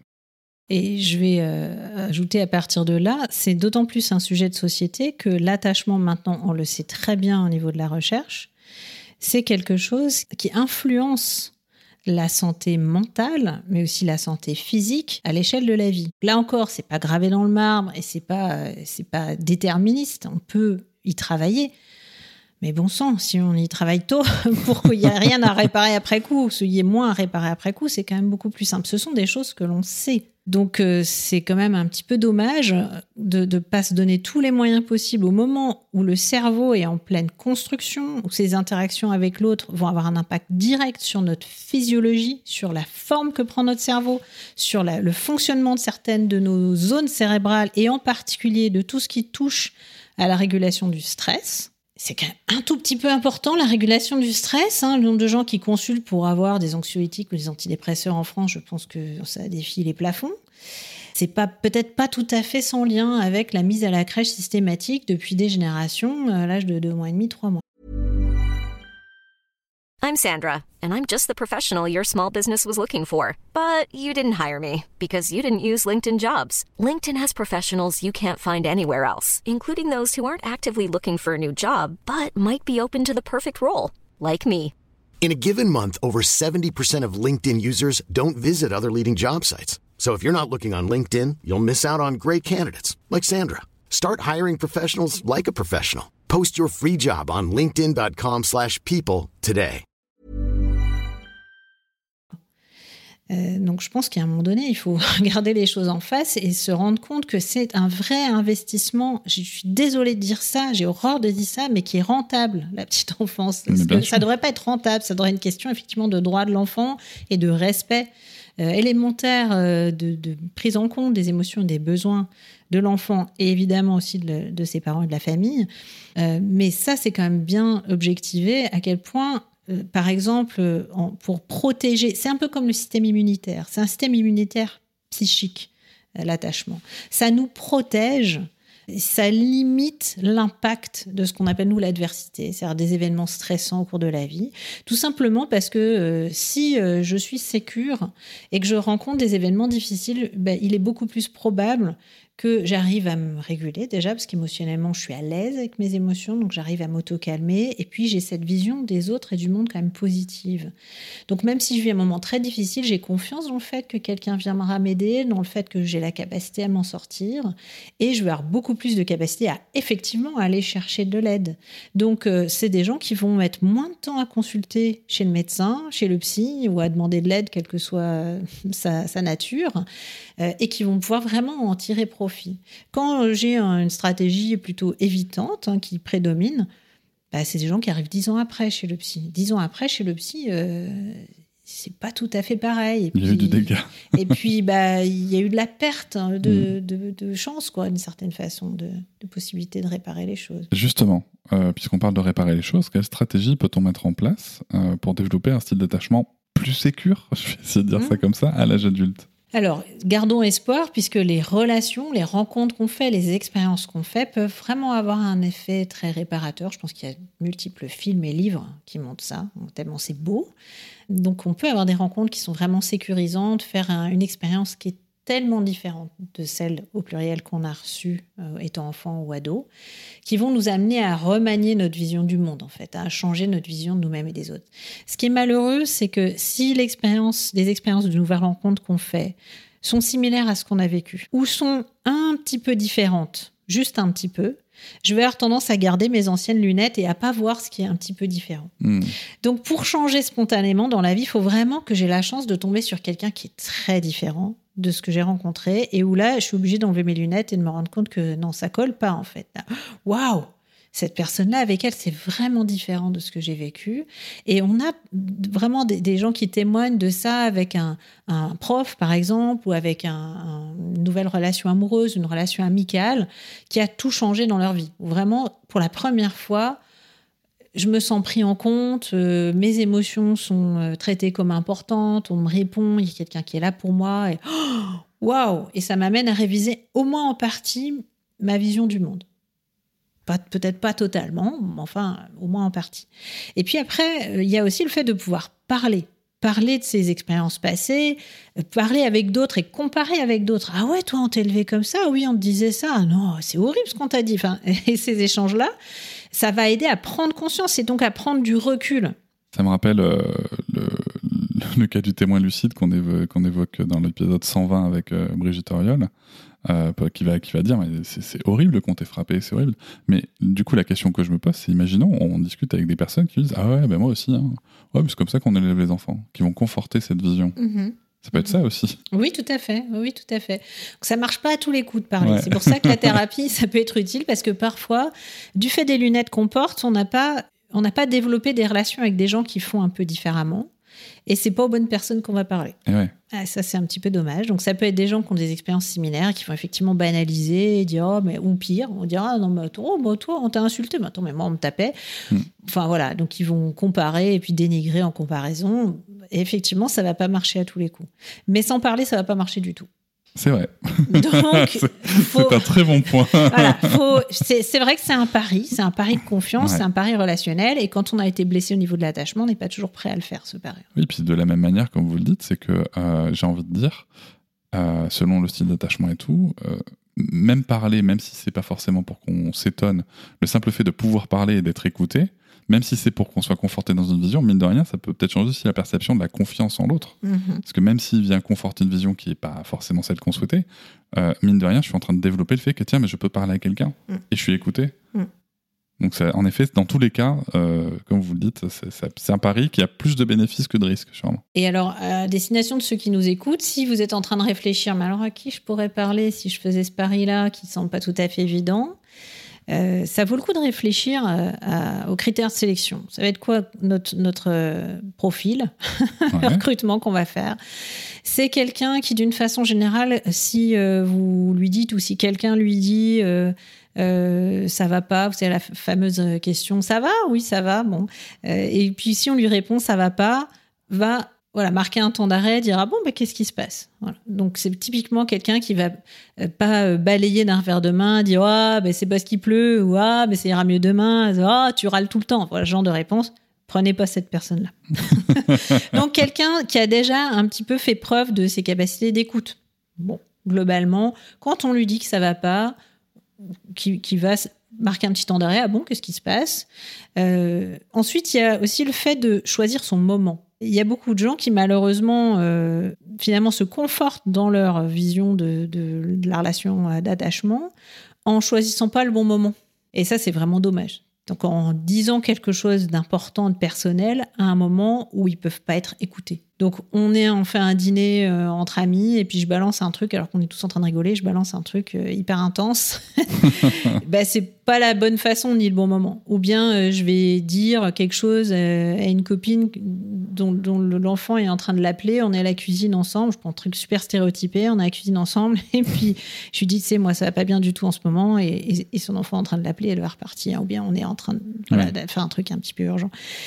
Bon, ben, là, il y a des risques que du fait de la situation, je sois conforté dans de toute façon, personne ne m'écoute jamais, ça sert à rien de parler. Mm, bien sûr. Et ça, c'est dommage, parce que cette même personne, dans d'autres contextes, si je lui dis, écoute, euh, j'aimerais bien qu'on se parle, est-ce qu'on pourrait se voir, prendre un café ensemble, quelque chose que, dont je voudrais te parler Là, peut-être qu'elle sera Oui, facile à mobiliser. c'est ça aussi le truc, c'est que peut-être aussi qu'on n'a pas appris ces stratégies-là euh, de, de communication et qu'au contraire, on a développé, euh, moi, moi, enfin, pas forcément que sur ces terrains-là, mais euh, alors ça vient peut-être se mêler avec le sujet des prophéties autoréalisatrices, mais Mhm. en fait, on va mettre en place des stratégies d'échecs, en fait, Mhm. de, mais qui vont nous conforter Exactement. dans ce qu'on a connu du coup. De, ah, mais de Exactement. toute façon, personne euh, personne s'intéresse à moi.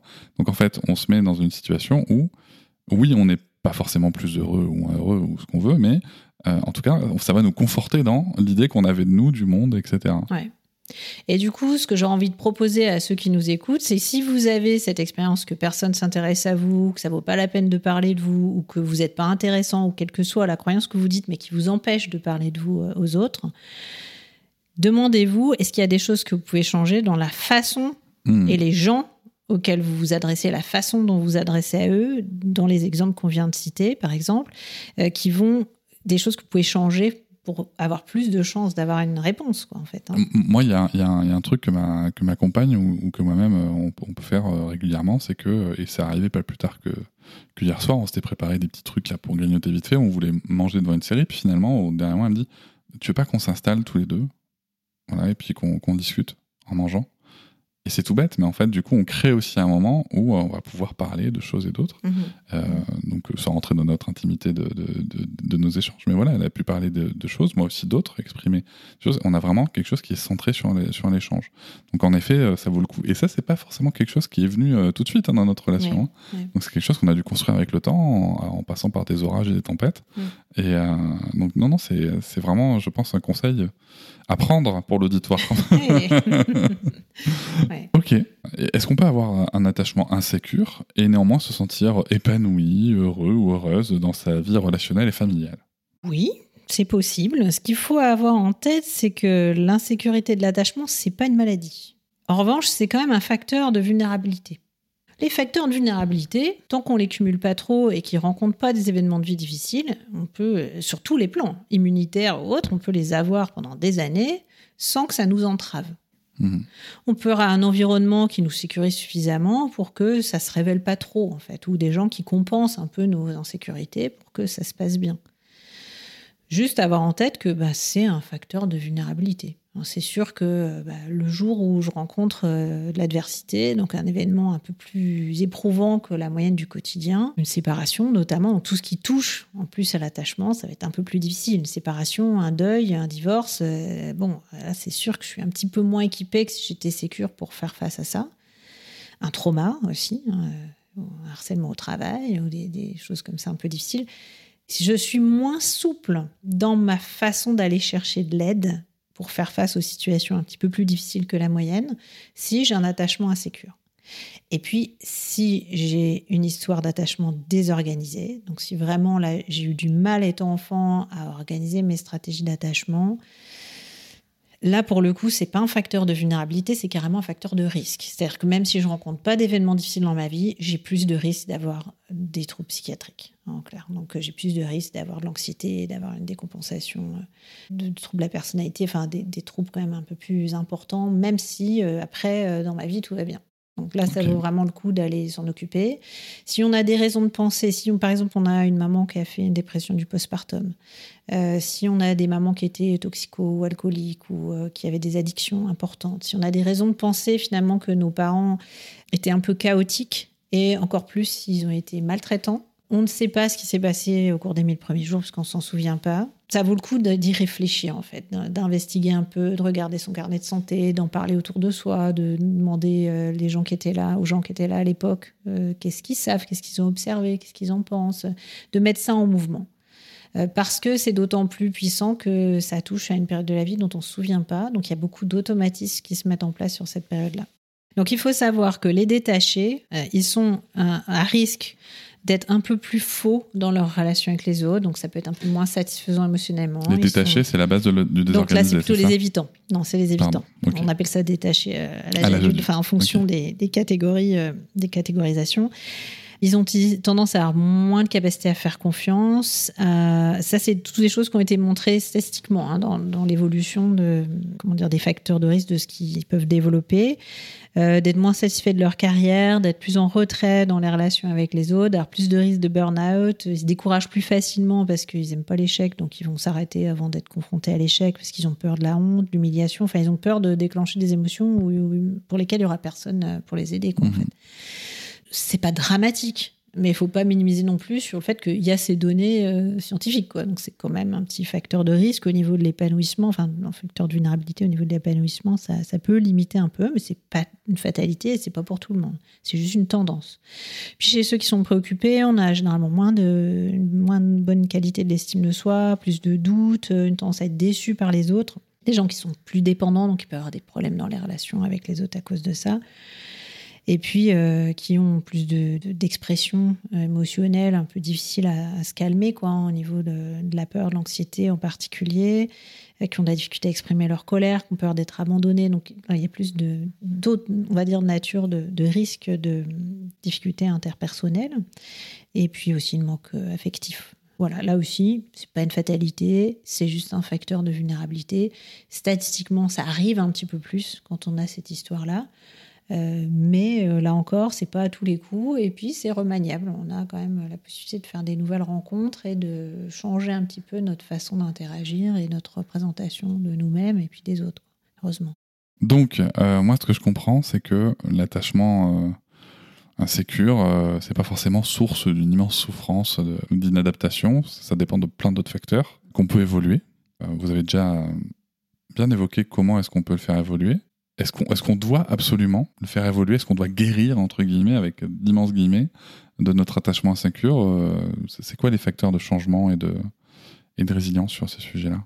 Est-ce que si je sais que j'ai une petite vulnérabilité immunitaire, il faut absolument que je fasse quelque chose? Non. La différence, c'est que si elle a été dépistée, je le sais. L'attachement, souvent, on ne sait pas forcément. En fait. On C'est va observer des difficultés relationnelles, mais il n'y a personne qui va nous dire Toi, tu as un truc d'attachement à régler. Il faut être déjà vachement avancé en, Oula, je crois que je t'ai activé, dis donc. au niveau de la, la- la consultation psy pour qu'on ait quelqu'un d'assez spécialisé pour évaluer ça et nous le dire finalement. Euh, donc c'est oui, c'est comme une vulnérabilité immunitaire en fait. Peut-être que si on le savait, on aurait le choix en fait déjà de Mmh, pouvoir aller y faire euh, quelque chose. J'aime bien cette comparaison aussi parce que il y a une espèce de comme de tabou qui persiste sur le fait d'aller voir un psy.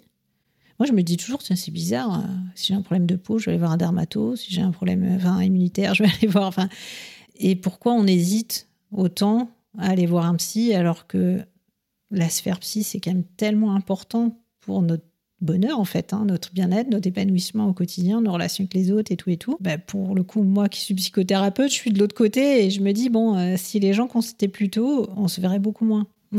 beaucoup moins longtemps, mais vraiment, il y a des choses qui peuvent être réajustées assez vite, assez facilement, et encore plus quand le cerveau est encore enfant. Euh, on voit bien comment les prises en charge d'enfants, euh, c'est des petits réajustements, c'est des choses avec les parents, des- notamment si les parents ont cette lecture attachementiste, ils peuvent comprendre des comportements de l'enfant et s'ajuster beaucoup mieux en un temps record, en fait. Donc ça, c'est vraiment euh, dommage.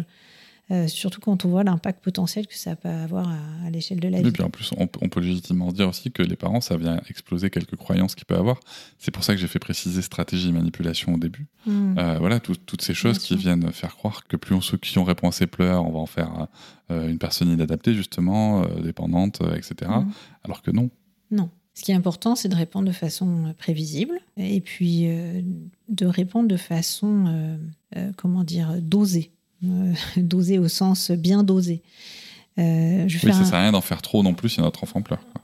Voilà, exactement. Genre, oh mon dieu, oh là là, tu t'es fait mal, c'est une catastrophe, euh, tu, dois avoir, tu dois avoir tellement, tu dois tellement souffrir. euh. Ouais. Ouais. Je faire un petit aparté. Parce qu'il y a des études hyper intéressantes sur euh, qu'est-ce qui compose le type de, de caregiving, comme on dit, la- le type de soins ou de façon de prendre soin qui va générer ou faciliter un attachement sécure chez l'enfant? En fait, il y a quatre composantes. Il y a la sensibilité, donc être suffisamment sensible, pas trop, mais d'être suffisamment sensible, c'est-à-dire de pouvoir percevoir et interpréter à peu près correctement les signaux de l'enfant. Alors, on va pas se mettre trop de pression. hein. Apparemment, 30 à 50% du temps, ça suffit de pas être trop à côté de la plaque. Et puis, si on est à côté de la plaque, ce qui compte, c'est que on persiste pas, on persiste à trouver une solution, mais on persiste pas dans une stratégie qui fonctionne pas ou dans une interprétation des comportements de l'enfant qui est manifestement à Mhm. côté de la plaque. Et c'est ça qui va sécuriser l'enfant, c'est de voir qu'on lâche pas l'affaire. Il continue de pleurer, bah, je vais continuer de chercher ce qui le fait pleurer, en fait, euh, quel que soit son âge, d'une certaine façon. Donc, c'est cette sensibilité, c'est aussi la coopération versus interférence. Donc, euh, d'établir le maximum de coopération dans la relation euh, parent-enfant. Évidemment, du coup, le moins de coercition possible. Euh, mais ça veut dire aussi pas interférer dans le jeu ou dans l'activité de l'enfant quand il n'en a pas besoin. Donc, savoir être là quand on est utile et puis dès quand on est nécessaire plutôt et se retirer dès qu'on n'est plus nécessaire. Parce que c'est là que l'enfant va vraiment pouvoir découvrir ce qu'il est capable de faire seul, ce qui est hyper constructif pour le- l'estime de soi. Je renvoie sur ce point par- sur l'épisode avec Peter Gray qui en parle euh, longuement du coup. ok, super. Euh, qui, euh, qui est intervenu très longuement là-dessus sur le- les activités indépendantes des enfants, dans lesquelles on n'a pas, c'est qu'on n'a pas besoin d'intervenir, on n'intervient pas. Alors, en tant qu'attachementiste, je dirais des activités autonomes. On discrimine euh, activité, enfin, ou ce qui est indépendance et ce qui est autonomie. Autonomie, c'est je peux me débrouiller, j'ai confiance, parce que je sais que je vais pouvoir retourner à ce qu'on appelle notre base de sécurité, donc je vais pouvoir retourner chercher de l'oxygène dès que j'en ai besoin. Indépendance, c'est celui qui est évitant, c'est j'ai appris qu'il faut tout que je me débrouille à faire tout seul. Voilà. Donc on cherche plutôt à développer, à soutenir, le, à soutenir l'autonomie et surtout pas l'indépendance ou la dépendance d'ailleurs. Bon, finalement, c'est sur le même, euh, même axe. Et puis troisième axe, donc on a la sensibilité euh, parentale, on a la coopération versus interférence. Troisième axe, c'est l'accessibilité. Donc c'est le fait d'être euh, que, que l'enfant ait accès à nous, puisse nous, nous solliciter, ce qui évidemment est pas possible quand il y a des séparations prolongées euh, précoces. Ou un téléphone portable. Voilà. Je le prends pour moi, le téléphone portable. Alors, pour l'auditoire, je vous le dis tout de suite, moi, c'est typiquement le genre de réflexion que je me fais quand je me dis que quand je réponds à ma fille, mais même, même si je lui réponds et que je suis sur mon téléphone, je suis pas disponible, accessible à 100%, quoi. Ouais. Du coup, Ouais. donc, euh, Alors, ce qui est important aussi, et ça évolue aussi avec l'âge, c'est d'avoir, de pas non plus mettre trop de pression. On n'a pas besoin Mhm. d'être accessible et disponible tout le temps. On a besoin d'être prévisible. Et ça, c'est hyper important. On peut tout à fait dire à un enfant d'un âge tolérable, hein, qui est en âge de tolérer ça, euh, dans la prochaine demi-heure, voilà, je suis pas joignable. En cas d'urgence, demande à maman. Par exemple. Il faut quand même lui dire qu'en cas d'urgence, qu'est-ce qu'il faut faire? Oui, bien sûr, bien sûr, Hein, bien sûr. Parce que c'est en cas d'urgence, c'est s'il y a, a l'activation du système d'attachement. Donc on a tout à fait le droit d'être indisponible d'une façon et dans une durée tolérable pour l'âge de l'enfant, euh, tout en disant bah, qui va être disponible à la place pendant cette période-là. Ça peut arriver. Quand on est en plein tournage, en cas d'urgence, vers qui l'enfant euh, va pouvoir se tourner, il ne peut pas appeler là maintenant, a priori. Ouais, je prends. Pour tous les soignants, ça va être ça finalement. Si euh, mon médecin traitant part en vacances, euh, ben, le fait de savoir si c'est quelqu'un que je vois régulièrement parce que j'ai une pathologie chronique par exemple, le fait de savoir vers qui je dois me tourner ou vers qui je peux me tourner pendant qu'il sera en vacances, bah, c'est quand même vachement sécurisant pour Mmh. moi. Bah, déjà savoir qu'il n'est pas là et qu'il va entre temps. Donc c'est prévisible. Je sais quand il est pas là, c'est affiché au cabinet. Je sais sur son répondeur quand j'appelle vers qui, euh, en cas d'urgence, appeler le 15. hein, presque tous les médecins mettent ça. C'est pas par hasard. Ou bien vers qui, qui est-ce qui assure une permanence de soins euh, pendant cette période de- d'absence. C'est ce qu'elle me dit, ma fille. J'ouvre la parenthèse, mais des fois, quand je lui dis que je vais partir deux, trois jours, elle me dit Mais qui va s'occuper de moi? Mhm. C'est vrai que je me dis là, en, en vous écoutant, que bah, je devrais lui dire Je vais partir quelques jours, mais il y aura maman qui sera là pour t'amener à l'école, machin. Peut-être voilà, rassurer sur ces moments de vie qui, moi, me paraissent anodins, mais qui, pour elle, visiblement, ont, une importance. Et si vraiment toutes les personnes qui sont là pour s'occuper de toi, euh, ça suffit pas, c'est papa qu'il faut à ce moment-là, ben, je serai joignable de telle telle façon.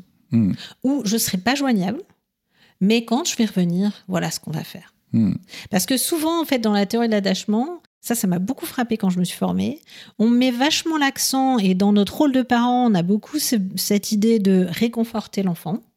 Mais réconforter l'enfant, c'est-à-dire l'aider à se calmer, l'apaiser, prendre soin de lui, etc., dans les moments de détresse, c'est que 50% du job au niveau de l'attachement. L'autre moitié, c'est l'aider à aller explorer. Donc, c'est soutenir l'exploration. C'est la métaphore qu'on utilise souvent, c'est le porte-avions. Je viens aller me poser sur le porte-avions, je fais le plein, mais je redécolle. Et donc, ça va être euh, mettre l'accent sur, ok, on va être séparés. Et je te console, et, et oui, c'est triste, c'est dur de se séparer quand on s'aime, et on va pas se voir pendant deux jours, et pour moi aussi, ça va être triste et difficile. Mais on va se retrouver. Quand on va se retrouver, qu'est-ce qu'on pourrait faire si on faisait un cache-cache? Et ça change tout, en fait. Parce que l'enfant, plutôt que de regarder derrière, oh, mon parent est parti, il y a peut-être encore un peu ça, bien sûr, mais il, y a, il regarde devant. On va faire un cache-cache, ou on va faire n'importe quoi d'autre, mais de se tirer, et même pour nous, hein, en tant qu'adultes, de se dire Oh, c'est cool ce soir, il faut faire un truc, pas un truc oh, pas jouer à cache-cache, non, un truc qu'on trouve fun, et où on a tous les deux du plaisir. Le circuit de la récompense, c'est ce qui est le plus efficace. hein. Donc, qu'est-ce qu'on peut construire avec l'enfant comme perspective positive pour le moment où on va se retrouver? C'est hyper important. On en était au niveau du caregiving, la sensibilité, la coopération, cette fameuse accessibilité, et aussi l'acceptation des besoins, le fait que le parent accepte les besoins, je dirais d'une façon euh, inconditionnelle de l'enfant, euh, plutôt que qu'il les rejette, même si ça ne veut pas dire les satisfaire, évidemment, on peut pas satisfaire tous les besoins de nos enfants, euh, mais reconnaître, valider que bah oui, il a droit d'avoir besoin de telle telle chose à ce moment-là ou d'avoir telle émotion, ça va faire partie des choses qui sécurisent au niveau de l'attachement, tout simplement. Oui, on, est justement dans. euh, euh, je, vais, aller sur le sujet de manière très concrète. C'est euh, quand vous dites ne pas forcément tous les, assouvir, c'est que ben, c'est justement que là va se poser peut-être ce, sujet de cadre dont on entend tellement parler. C'est que reconnaître un besoin, ça ne veut pas dire qu'on y répond forcément. Et c'est important, c'est important d'entendre ça. Et surtout, c'est important pour l'enfant que lui entende, ou elle, que ses besoins ont été entendus. Et il y a un truc en théorie de l'attachement qui est euh, pas très connu, qu'on appelle, peut-être parce que le- la terminologie est un peu empoulée, euh, le partenariat corrigé quant au but. Ouh Alors, qu'est-ce que c'est concrètement? C'est euh, à partir de 3-4 ans, on va beaucoup moins répondre aux besoins d'attachement de façon automatique, euh, rapide, immédiate que pour un nourrisson. Là, Bien sûr, le bien petit, sûr. il a beaucoup moins d'autonomie pour s'autoréguler, donc il faut quand même répondre assez rapidement. Et puis, petit à petit, le cerveau de l'enfant grandit et commence à savoir qu'il a une personne différente de lui face à lui. Donc, euh, qui n'a pas forcément les mêmes objectifs, qui n'est pas forcément d'accord avec lui ce qu'il voudrait, et il va apprendre à négocier. Et ça, c'est génial. Deux ans, les crises de colère. Trois ans, on commence à savoir qu'il va falloir négocier si tout s'est bien développé euh, au niveau interpersonnel. Donc, le, le partenariat corrigé quant au but, c'est euh, notamment cette capacité à, OK, alors, je voudrais ça. Je commence à intégrer comment l'autre fonctionne, comment il me répond. Comment est-ce qu'on va pouvoir essayer de trouver une zone où on se met d'accord Et donc, tous ces moments où on va, entre guillemets, poser le cadre, on va accueillir le besoin de l'enfant ou ses émotions ou ce qu'il exprime. Et puis, on va lui dire si c'est possible ou pas. Si possible, euh, tant mieux. euh, voilà. Euh, si c'est pas possible, là, c'est là qu'entrent en jeu ces capacités de négociation. Et si on reste dans la coopération, on en parlait tout à l'heure, on va pas être dans non, c'est pas possible, point. Ça, c'est pas. euh, oui, c'est écouter les besoins, on les a reconnus. Oui, tu as envie de ça, mais tu as besoin de ça. tu as besoin de dormir, tu es fatigué, mais là, euh, c'est pas possible. Comment on va pouvoir faire? On n'est pas encore rentré à la maison, l'enfant est super fatigué, il chouine, il est pas bien, euh, il a besoin de dormir. Qu'est-ce qu'on fait? Prendre une chambre d'hôtel, là, tout de suite? Non, pas possible. Donc, comment on va faire? Et puis, euh, l'enfant, il nous dit Ah, je voudrais que tu me portes. Flûte, j'ai un limbago. Ça va pas marcher. Oui, il fait une tentative de négo. Oui, oui. Alors, je dis Ah, Je suis désolée, j'ai un limbago, je peux pas te porter. Euh, Et concrètement, quelle solution on va pouvoir trouver? Est-ce que euh, je te porte deux minutes si c'est pas un gros limbago, c'est un petit truc où j'ai un peu mal au dos, je te porte deux minutes puis après je te repose. Ou bien euh, je te tiens la main. Ou bien on fait un gros câlin pour se donner du courage et puis on marche jusqu'au poteau là-bas.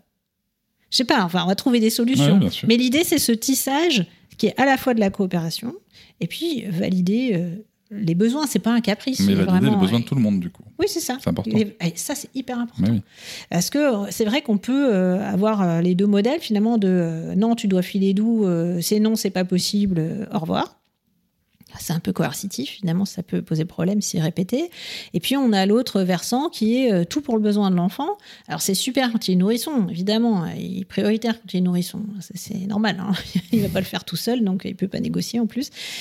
Euh, Mais après, petit à petit, euh, grandir et l'aider à grandir, c'est l'aider à faire ces négociations-là et avoir petit à petit en tête que, ah ben non, l'autre est différent de moi, il ne va pas répondre de la même façon. Et comment je vais pouvoir euh, développer ces, solutions. Et c'est ça qui fait que les, gens qui ont un attachement sécure, ils ont une capacité de résolution de problèmes. C'est pas autre chose. Qu'ils ont appris à être confrontés à, ben non, l'autre, il n'est pas toujours d'accord, il n'a pas toujours envie des mêmes choses que moi. Et en même temps, on m'a appris à résoudre les, les difficultés, les désaccords et à trouver les compromis. Je profite euh, que vous ayez dit, euh, si ça se répète, à un moment vous avez dit, euh, je, souligne juste hein, pour les parents qui nous écoutent que, encore une fois, si à un moment vous avez la flemme de le porter, vous avez la flemme de négocier, ça peut arriver qu'on n'y arrive pas. On n'est pas en train de vous dire, on n'est pas en train de vous dire que c'est pas parce que ça arrive une fois de temps en temps que c'est dramatique pour l'attachement. Mais comme euh, Hmm. on va se réserver ça pour la fin. euh, Et, et du coup, c'est là que l'expression des besoins des deux parties et de pas être dans le sacrifice extrême euh, pour, pour l'enfant alors qu'il est grand et qu'il c'est plus un nourrisson. Enfin, c'est vraiment capital. C'est notre mission de parents de dire non et puis d'apprendre à l'enfant à trouver des solutions. C'est ni on, euh, oui tout le temps, ni euh, non euh, et non et puis c'est comme ça C'est et c'est moi vie, qui quoi. décide et c'est moi le chef. c'est la vie en démocratie, en théorie. Et puis, il y a autre chose que les- des études ont mis en évidence que j'ai trouvé vraiment hyper intéressant. Euh, c'est que, bon, déjà, euh, 30 à 50% du temps où on est ajusté, ça semble suffire pour que l'enfant puisse être sécure. Alors, relax, ça veut pas dire qu'il faut pas faire d'efforts, mais enfin, faut pas non plus trop euh, se couper les cheveux en quatre et être hyper anxieux en tant que parent. Ça, je pense que c'est un peu un, un- un fléau actuellement, c'est les, les parents extrêmement anxieux avec tout ce qu'on entend en termes de parentalité et j'espère vraiment pas y contribuer aujourd'hui. Donc, calmer un peu son hyper-anxiété de performance en dédramatisant. L'idée, c'est d'être prévisible autant que possible. Le plus souvent possible, certes, mais sans non plus euh, que ça nous rende extrêmement anxieux. Mais surtout, ce qui a été mis en évidence, c'est quand on commet des erreurs. On va en commettre. c'est dur, désolé. Je sais que c'est dur. En tant que parent, on n'a pas envie de commettre des erreurs, surtout si euh, euh, l'enfant est en gestation ou à naître ou qui vient tous de naître, on se dire on va commettre des erreurs, c'est dur. Ce qui est super important, c'est qu'au niveau de l'impact sur l'attachement, ce qui a été démontré, c'est que si on répare nos erreurs, ça limite considérablement l'impact négatif en termes d'insécurité ou de désorganisation de l'attachement. Donc concrètement, j'ai crié, j'ai foiré, on l'a tous fait, même moi. Donc j'ai foiré, Euh, même quand on a la théorie, hein, des fois on foire. Euh, je suis sous stress, quelles que soient les raisons, bon, j'ai foiré, j'ai pas fait ce qu'il fallait. J'ai crié, j'ai- je me suis impatientée, bon, peu importe. Je prends le temps de me calmer. J'essaie d'y réfléchir un petit peu. Une fois que je suis calme, et si possible que l'enfant est calmé aussi, j'y retourne et je lui parle. Écoute, maman, tout à l'heure, était super énervée. Je suis vraiment désolée. Je me suis énervée, j'aurais pas dû, c'est pas de ta faute. J'ai une journée difficile ou peu importe. Même pas besoin de forcément de se justifier et dire bon, en tout cas, c'est pas de ta faute. C'est pas de ta faute. C'est moi l'adulte, j'aurais dû réagir autrement. Je suis désolée. Et puis, bah, en fonction de ce qui s'est passé, on peut dire bon, euh, qu'est-ce qu'on qu'est-ce qu'on pourrait faire en fait, euh, voilà, pour réparer le lien en fait. Oui, on revient sur cette, Voilà. aussi sur cette Et coopération. c'est pas, quoi. je suis pas en train de me mettre à genoux devant mon enfant, dire oh, pardonne-moi. C'est Mm. c'est pas un drame en fait. Euh, mais on n'a pas du tout cette culture-là, d'une façon générale en France, de s'excuser simplement. Et puis comment je répare en fait? Ça a blessé l'autre, ça lui a fait peur. Comment je fais pour euh, donc je peux lui faire un petit câlin, la, la rassurer, lui faire sentir non ça y est, je suis calmée maintenant, c'est bon. C'est quand même vachement important. On a causé un stress chez l'enfant, de l'aider à se calmer. C'est ça réparer, hein. c'est pas euh, lui Mhm. faire une glace, hein. c'est concrètement réparer les dégâts qu'on a commis en le rassurant sur bon ok, maman des fois elle bug, ça peut arriver, mais si tout va bien, elle essaie de s'en rendre compte et puis de, de réparer, de, de revenir un petit peu dans le, dans le lien, aider l'enfant à se calmer aussi. Et ça, c'est pas très politiquement correct parce que très, alors déjà culturellement, c'est pas très acquis d'une façon générale, mais alors à viser d'un enfant encore moins. Et c'est dommage parce que euh, ça, pour le coup, ça a été démontré que ça aide euh, à la sécurité de l'attachement. Oui, puis j'ai envie de citer mon ami André Stern, euh, qui, est- qui a coutume de dire que nos enfants deviennent principalement tels, tels que nous les voyons et tels qu'ils nous voient. C'est une occasion de transmettre à l'enfant comment on s'excuse. Comment on, on revient quand on a eu un comportement qu'on voulait pas avoir, même si on a ressenti des choses qui sont tout à fait légitimes. Co- comment pourrait-il apprendre justement nos enfants à réguler, accompagner leurs émotions et à accepter leurs erreurs si nous on le fait pas devant eux? Donc c'est, moi à chaque fois je vois ça comme une opportunité maintenant. Bien sûr. Je me dis, ok, j'ai foiré, mais c'est une opportunité de transmission. Et ça aide à avancer. Quoi. Et puis après, la deuxième étape, euh, après coup, c'est de réfléchir, si possible, avec un autre adulte, c'est quand même plus facile, l'autre parent ou un autre adulte qui connaît l'enfant, ça aide quand même bien, sur bon, qu'est-ce qui s'est passé là? Qu'est-ce qui a amené? C'était quoi les ingrédients qu'il faut que j'essaie d'éviter à l'avenir? Parce que s'excuser à répétition, c'est plus s'excuser, Ça ça marche pas, on répare pas vraiment. Donc, s'excuser, réparer, ça implique faire des efforts pour comprendre et faire en sorte que ça se renouvelle pas. Ça, c'est vraiment important. Johanna Smith, en quelques mots, quel conseil aimeriez-vous donner aux parents qui nous écoutent euh, euh, et, et se disent que leur enfant sera malheureux à cause d'eux s'il n'a pas le bon attachement, entre guillemets Bon, alors c'est déjà, faut respirer un coup. Être suffisamment bon, ça suffit. Et vraiment suffisamment bon au sens euh, potable, l'eau potable, suffisamment bon pour être bu, quoi, pour pouvoir survivre. Donc, L'être humain, il est quand même très plastique, c'est-à-dire au sens où il va rebondir, il va faire des choses, des épreuves qu'il rencontre. Donc, pas se mettre trop de pression. Si vous avez une histoire traumatique, personnelle, là pour le coup, ça vaut le coup d'aller travailler dessus, même avant la conception ou la naissance de votre enfant, si possible la conception. Je sais que ça peut paraître un peu extrémiste, mais pour le coup, euh, une fois que les difficultés sont là, c'est quand même plus compliqué à réparer et on sait le fait d'avoir des que le fait d'avoir des deuils pas résolus, des traumas pas résolus, c'est quand même fortement à risque d'impacter la relation avec notre propre enfant, même si on peut avoir l'impression non, j'y pense pas, c'est de côté. Votre système nerveux, lui, il y pense. Il pense pour vous. Donc, il évite certaines situations, il vous anesthésie sur certaines choses. Donc, si vous êtes conscient qu'il y a des choses qui vous sont arrivées, qui sont pas tout à fait euh, terminées, en fait, émotionnellement pour vous, euh, je pense qu'il faut vraiment, ça vaut vraiment la peine d'aller travailler avant d'avoir un enfant, ou même s'il est déjà là. Moi, je suis d'accord avec ça. J'ai fait ma thérapie 5 ans avant de devenir parent et ça a changé ma vie, je crois. Et puis, bah parce qu'en fait, ça rend émotionnellement beaucoup plus disponible. Mhm. Si j'ai pas des peurs cachées sous le tapis, si j'ai pas des hontes cachées sous le tapis, si j'ai pas des colères cachées sous le tapis, etc., euh, bah, il y a moins de risques que mon enfant devienne un déclencheur de ça. Ce qu'il faut avoir en tête aussi, c'est que euh, l'enfant, au fur et à mesure qu'il grandit, il va déclencher les expériences qu'on a eues à la même époque pour nous, et c'est normal.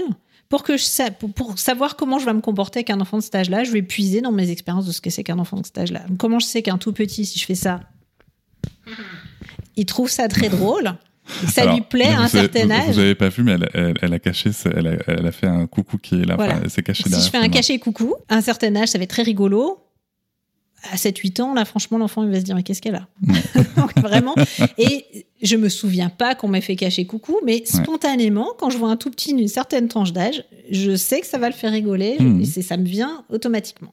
Donc, on va vraiment automatiquement, sans y réfléchir, puiser dans nos expériences de cet âge-là, et en particulier, principalement la nôtre. hein. C'est comme celle qu'on a eue H24. On a été confronté à d'autres enfants, d'autres bébés depuis, mais enfin, quand même, la première et l'essentiel, c'est la nôtre. Donc, euh, l'idée, c'est euh, si on a des choses pas résolues de notre côté, et en particulier si elles touchent l'attachement et la relation avec nos propres parents, ou qu'elles sont traumatiques, moi, je recommanderais d'aller euh, faire un petit tour chez le psy pour évaluer la situation, pour en parler, voir un peu s'il y a des choses qui valent la peine d'être traitées. Et euh, personnellement, j'aurais une préférence pour un psy qui est formé au trauma, en fait, hein, qui va pouvoir évaluer ça et pas vous proposer une thérapie euh, verbale générique, en fait, hein, euh, sur une longue période, alors qu'on peut, avec certaines techniques de traitement du trauma, cibler des, des- des épisodes bien précis assez souvent quand même relativement vite. Et ça, c'est quelque chose que le thérapeute pourra évaluer et vous dire hein, si ça va être traité rapidement ou pas, quelles sont les probabilités, on va dire. Jamais balayer les émotions de l'enfant, c'est-à-dire dire euh, c'est pas grave, mais non, c'est pas triste. euh, donc euh, bon, voilà, avoir cette petite vigilance, être suffisamment à l'écoute, sans euh, forcément augmenter le son sur le moindre de ces petits micro bobos. euh, pour autant, hein, c'est pas ça que je dis. Être prévisible, tenir sa parole, cadrer, tout ça, ça sécurise l'enfant. S'excuser sans dramatiser si on s'est trompé ou qu'on a blessé l'enfant. Et puis d'avoir en tête que le plus dommageable, c'est les erreurs qui se répètent, les erreurs graves évidemment, ou les erreurs qui se répètent et qui sont pas suivies de réparation. Donc on peut commettre des erreurs. L'essentiel, c'est de faire en sorte de réparer. Et puis, avec toute cette liste, là, je sens que la pression chez les parents qui nous écoutent a beaucoup augmenté. Donc, je vais donner une injonction complètement paradoxale, désolé. Calmez votre hyper-anxiété par rapport à la performance d'être parent. Euh, c'est pas une performance, c'est une relation qui se construit. Donc, comment je peux faire pour que mon enfant, en fait, il, il ait juste envie de se tourner vers moi et il sache qu'il peut me parler s'il rencontre des situations difficiles?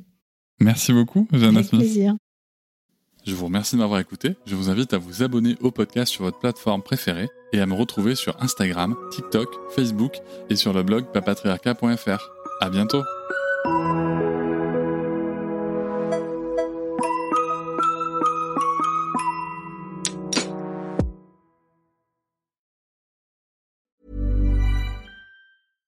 Selling a little or a lot? Shopify helps you do your thing however you cha-ching. Shopify is the global commerce platform that helps you sell at every stage of your business. From the launch your online shop stage to the first real life store stage, all the way to the did we just hit a million orders stage. Shopify is there to help you grow. Shopify helps you turn browsers into buyers with the internet's best converting checkout. 36% better on average compared to other leading commerce platforms because businesses that grow grow with Shopify. Get a $1 per month trial period at shopify.com/work. shopify.com/work. Hop, c'est encore moins. Si tu veux soutenir le podcast, tu peux aussi t'abonner à Papatriarca Plus et découvrir chaque semaine un épisode bonus en plus des 60 déjà disponibles. À découvrir sur tes applis de podcast comme Pocketcast, Castbox ou encore Apple Podcast. À très vite.